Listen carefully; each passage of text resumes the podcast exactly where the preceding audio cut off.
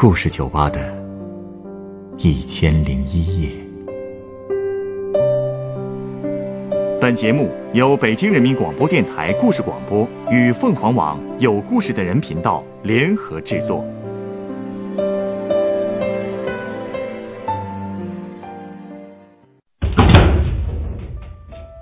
欢迎光临故事酒吧。今天来到酒吧的这位客人，跟我聊了聊他表姐与表姐夫之间发生的婚姻危机。一个妈宝女，一个妈宝男，他们之间的矛盾是怎么产生的，又该如何化解呢？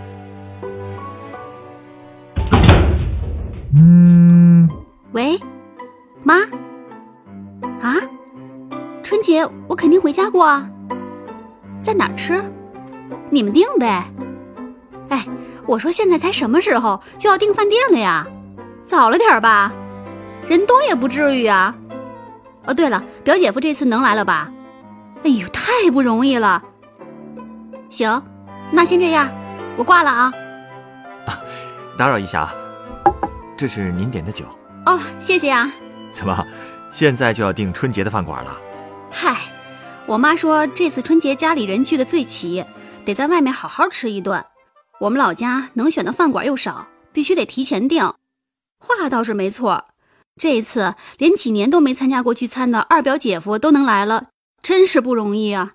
你二表姐夫常年在外回不来？哪儿啊？头几年他是和我二表姐常年冷战，是我二姨家不让他来。啊？那今年冷战结束了？哎呀，这就说来话长了。你要是愿意就说说，我从来不嫌话长。行，我二表姐叫月亮，二表姐夫叫宇宙。真的叫这名儿啊？那是啊，月亮是小名儿，宇宙倒是姐夫的大名儿。哎，别说，这两人的名字还挺搭的。也是，其实他们俩刚谈恋爱的时候，我二姨和姨父都不看好。为什么呀？主要是他们觉得两个家庭不般配，因为月亮不仅长得漂亮，而且啊还是老师，更是家里的独生女。我姨父是做生意的，在我们那个小镇上也算是相当有钱的了，所以挑女婿的时候，他们家真是千挑万选啊。我都不记得月亮相过多少次亲了。那宇宙就是相亲的时候和你表姐认识的？对呀，其实当时啊也是矬子里拔将军吧。因为在我们那个小地方，能配得上我表姐的真是太少了。宇宙呢，其实个人条件还可以，他大学读的是军校，高考考了五百八呢，工作能力也很强，也是独生子，家里也算是挺富裕的。不过唯一的问题呀，就是他是在边防哨所当兵的，离家特别远。哟，这还真不是个小问题啊。但是月亮架不住他的攻势啊，在追我表姐的时候。宇宙是天天一个短信预报天气，叮嘱月亮加减衣服，而且一有机会回来就约月亮吃饭、逛街、送礼物。可我二姨他们一想到要真结婚，这夫妻俩就得长期两地分居，就觉得不踏实。可宇宙真是锲而不舍啊！有一次约会，他直接把一个大钻戒戴到我姐手上了。哎，你说人家做到这个份上了，哪个女孩不会动心呀？所以之后啊，两家人就正式开始考虑这门亲事了。那这两地分居的事儿，就这么接受了？没有啊，宇宙也知道这事儿不解决谁都不踏实。他最后啊是想方设法从边防调到了离我们老家只有一小时车程的驻地，而且因为他能力强，还当上了驻地的负责人呢。行了，既然这个大问题算是基本解决了，所以结婚就基本上是顺理成章。这不挺好的吗？怎么最后又开始打冷战了呢？哎，你听我说呀，要不说结婚还是要慎重呢。其实啊，月亮和宇宙在结婚之前，俩人面对面的时间就连一个星期都不到啊。毕竟异地恋嘛，两人平时都是靠电话呀、微信呀这些东西联系，所以我到现在都觉得，俩人这婚结的还是太仓促了。如果之前彼此多了解一些，特别是三观方面多磨合磨合。日后也不会出那么多事儿，都出什么事儿了？唉，我第一次听月亮抱怨宇宙，是因为婚房装修的事。因为我二姨夫是做房地产发家的，所以啊，他就在他们家小区找了一套房子作为月亮的婚房，离得近也方便照应嘛。两家商量好了，买房钱是我二姨家掏的，宇宙家出装修费。因为当时我表哥家就住在月亮婚房的楼上，所以买家具的时候，月亮他们就说和我表哥一起搭伴儿去。当时一起去的还有月亮的婆婆。可就是这两家人一买东西就比出高下了，比出高下，就是跟我表哥比呀。他家其实不富裕，是靠征地拆迁才买得起房子的。可是我舅妈作为婆婆，不仅给儿子儿媳全款买了房子，而且还负责全款装修。可月亮的婆婆呢，让她出点钱，那叫一个不情愿。给月亮婚房买的玄关的柜子，居然是商场打折的样品。你说月亮能高兴吗？而且月亮是学艺术的，她想在家里挂几幅画做装饰，可婆婆居然什么话都没说，直接就跑到其他家具展区去了。宇宙也跟着走了，就留月亮一个人在画区里挑画。最后她气得一幅画都没买。还真是，这么一比，确实挺让人不痛快的。所以从那以后，月亮对婆婆就有看法了。之后过日子。她对婆婆的态度也就不那么客气了，那婆婆当然也不高兴。可宇宙又整天在忙工作，根本没时间调和婆媳矛盾，所以积怨就越来越深了呗。但当时至少在表面上还过得去。后来月亮生了个儿子，坐月子是在婆婆家坐的，但她毕竟也是家里惯出来的，总觉得在婆婆家住着别扭，所以呀。二姨每天就跟上班似的，天天到亲家陪女儿，这个不太合适吧？人家婆婆得怎么想啊？可不，不知道还以为婆婆虐待儿媳妇儿，对吧？是啊，家里的亲戚也都劝我二姨注意点儿，可我二姨就不管，天天往亲家跑，直到月亮坐完月子回自己家住。其实啊，我也是在月亮坐月子去看她的时候。才第一次见到她婆婆，她婆婆家也在我们那个镇子上，虽然是平房吧，但是院子里也是干干净净的，屋子收拾的也很规整。我们去的时候正好是夏天，她婆婆还很热情，又是倒水又是切西瓜的，也没像月亮说的那么不讲情理。而且后来我还听说得了大胖孙子之后，老太太还给月亮一万块钱呢。宇宙也给月亮买了一条挺贵的项链，这不挺好的吗？是啊，按说这往后就该踏踏实实过日子了吧？可是后来，到了办房产证的时候，两家人的矛盾一下子就升级了。房产证？哪儿的房产证啊？就是月亮的婚房啊，因为他住的是新建的小区，之前房产证一直都没下来，后来手续齐备了，我二姨夫就给月亮办下了房产证，可是上面。只写了月亮的名字，这下月亮的婆婆就不高兴了。她觉得自己好歹也花了二十多万装修房子，怎么也得把宇宙的名字写上吧。宇宙也很不高兴。可我二姨夫也有他的道理呀，毕竟房钱是他出的，那可是大头。亲家只出了一点装修费，不写名字也可以啊。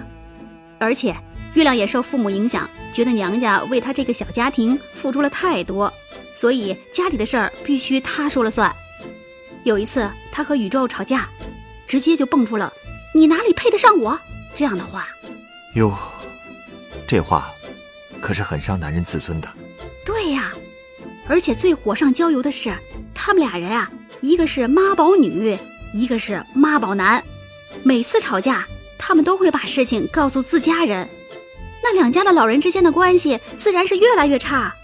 平时基本都不互相走动了，这小两口更是各自向着自家人。之前，宇宙都是把工资卡交给月亮管的，可是俩人矛盾一深，宇宙他妈直接让宇宙把工资卡给要回去了。结果呀，相当于养孩子的开销都是月亮自己解决的，两口子基本也处于一开口就吵架的状态。加上月亮的娘家离得近，最后月亮索性直接带儿子回娘家住了。那年春节，宇宙第一次没参加我们家的聚餐，在饭桌上，月亮也第一次把他们的夫妻矛盾全都跟家里的其他亲戚抖了出来了，说的是句句血泪啊！嗨，哪至于啊？嗨，在我姐看来，这些事儿都顶了天了，我们这些亲戚也不好多说什么。其实啊，我听来听去，总觉得这些矛盾，如果两家人坐下来好好谈谈，是可以化解的呀。没错，当时饭桌上也有些长辈提醒月亮。让他也从自己的角度反思一下，可是月亮在气头上，哪听得进去啊？亲戚说一句，他能用十句顶回去，那你说我们还敢说什么？后来我听我表哥说，宇宙那边也是可以，真是以牙还牙啊！他见了岳父岳母也不叫爸妈，过年更是没有拜年。其实聚会那天，宇宙的车就停在楼下。可我二姨坚决不让我表哥去叫宇宙来吃饭，所以从一五年开始，我就再也没见过宇宙了。他俩之后的事儿都是我听我妈和二姨说的。就一五一六年那两年闹腾的呀，俩人差点就离婚了。是不是因为谁都不肯退一步说话？问题就在这儿，我二姨夫那是商界精英啊，一直觉得自己高人一等，所以他和我二姨一直觉得。是对方做错在先，只要对方不求和，那就这么僵着吧。就这么着，月亮就在娘家住了一年。后来还是我二姨夫心疼女儿，觉得事情这样下去也不行，就托两家共同的朋友给亲家带话，说希望能坐下来好好谈谈。可你猜怎么着？宇宙他们家竟然不带搭理的。唉。所以也就是那个时候起。月亮终于动了离婚的念头，我二姨也支持。在他们看来，宇宙那是攀了高枝儿才娶到月亮的，亲家应该感到无比光荣才对。所以，如果对方不上赶着对月亮好，那就是大错特错。再加上后来月亮的婆婆只帮月亮带了一个学期的孩子，而且从来不叫月亮去婆家吃饭，更是很少给孙子买衣服，过年连压岁钱都不给。哎呀等等等等，这些琐事加在一起吧，两家人的矛盾就越来越深了。到了去年的春节，我二姨一家带着外孙一起去海南住了一个月。虽说看上去是度假吧，但谁心里都明白，他们是躲家族聚餐的。当时月亮在朋友圈发了好多美食美景的照片，但是我们也知道，他心里肯定也不是滋味啊。肯定的呀，大过年的，身边没有丈夫。孩子没爸爸，换谁呀，心里都不舒服。哎，不过听你刚才的意思，是说后来事情有转机了。嗯，不过也是大闹了一次才有的转机。闹？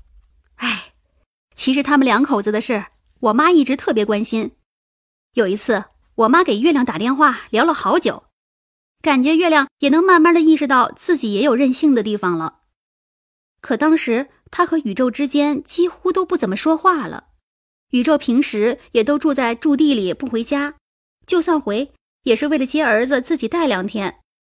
他们俩从来就没有好好谈过，结果到了今年三月，俩人因为儿子的事彻底吵翻了。为了争夺抚养权？哦，还没到那个份上。当时不是正好赶上换季吗？我那个小外甥感冒了。可是宇宙周末回来之后啊，还是坚持要带走儿子，所以啊，临走之前，月亮对宇宙叮嘱了好几遍，让他早点把儿子送回来，好给孩子吃药。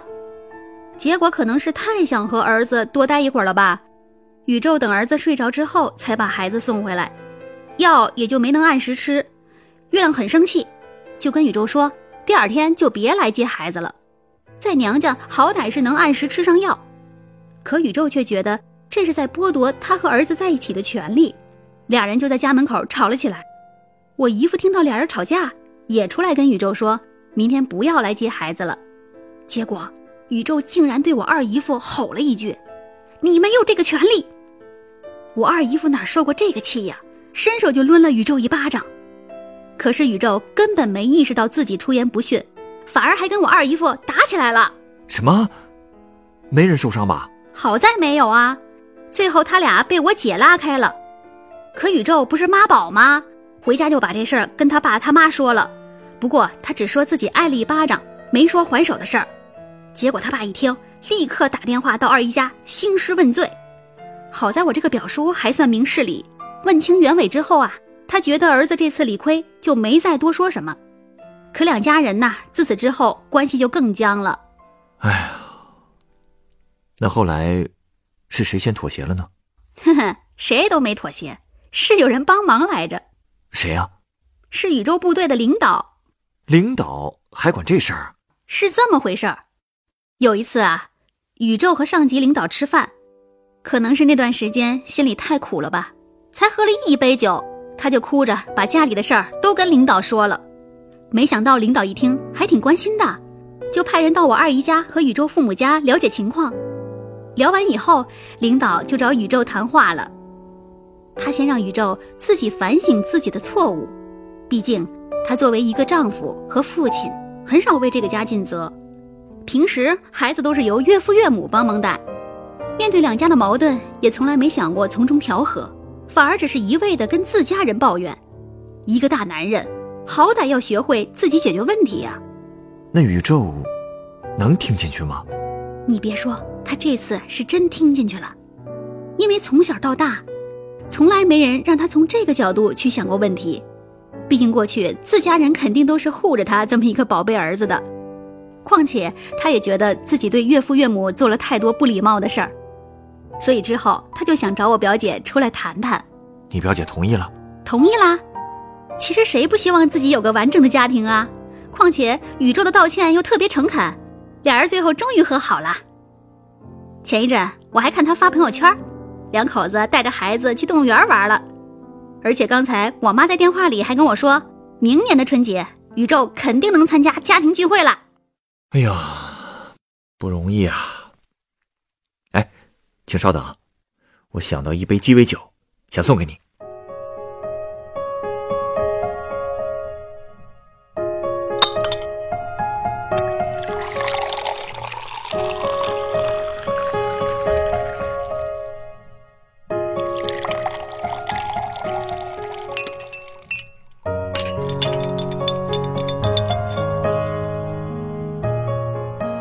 那，这是你的鸡尾酒，它的名字叫做“黄金飞士”。哦，哎，我看你刚才往透明的酒里打了蛋黄进去，这酒还能这么调呢？是啊，这杯酒啊是由干式金酒、柠檬汁、糖浆、蛋黄和苏打水调成的。有意思。啊，哎呀，好香的酒，还有点甜，可能是加了蛋黄的缘故吧，口感也很醇厚。味道很不错呢。其实啊，干式金酒是很有名的烈酒，而蛋黄本身是没有味道的，两者之间本来看似没什么关系，甚至也没有什么相融合的理由。但是，把它们调和在一起，却能创造出非常好的味道。我觉得，这就像是婚姻中的对与错。俗话说得好，清官难断家务事，婚姻中是很难明确分出对错的。两个人，两个家庭结合在一起，相处融洽的前提就是理解和包容。有时候，对错分明了，感情也就消失了。而如果面对矛盾，彼此都能站在对方的立场考虑问题，反而能让婚姻散发出这杯黄金飞士所拥有的甜美、醇厚的味道吧。本故事选自凤凰网。有故事的人独家签约作品，《一记耳光后，妈宝男终于成长了》。原作韩倩，改编制作陈寒、张尚佳，演播小底晨光，录音梦梦。人人都有故事，欢迎搜索微信公众号“有故事的人”，写出你的故事，分享别人的故事。下一个夜晚，欢迎继续来到故事酒吧，倾听人生故事。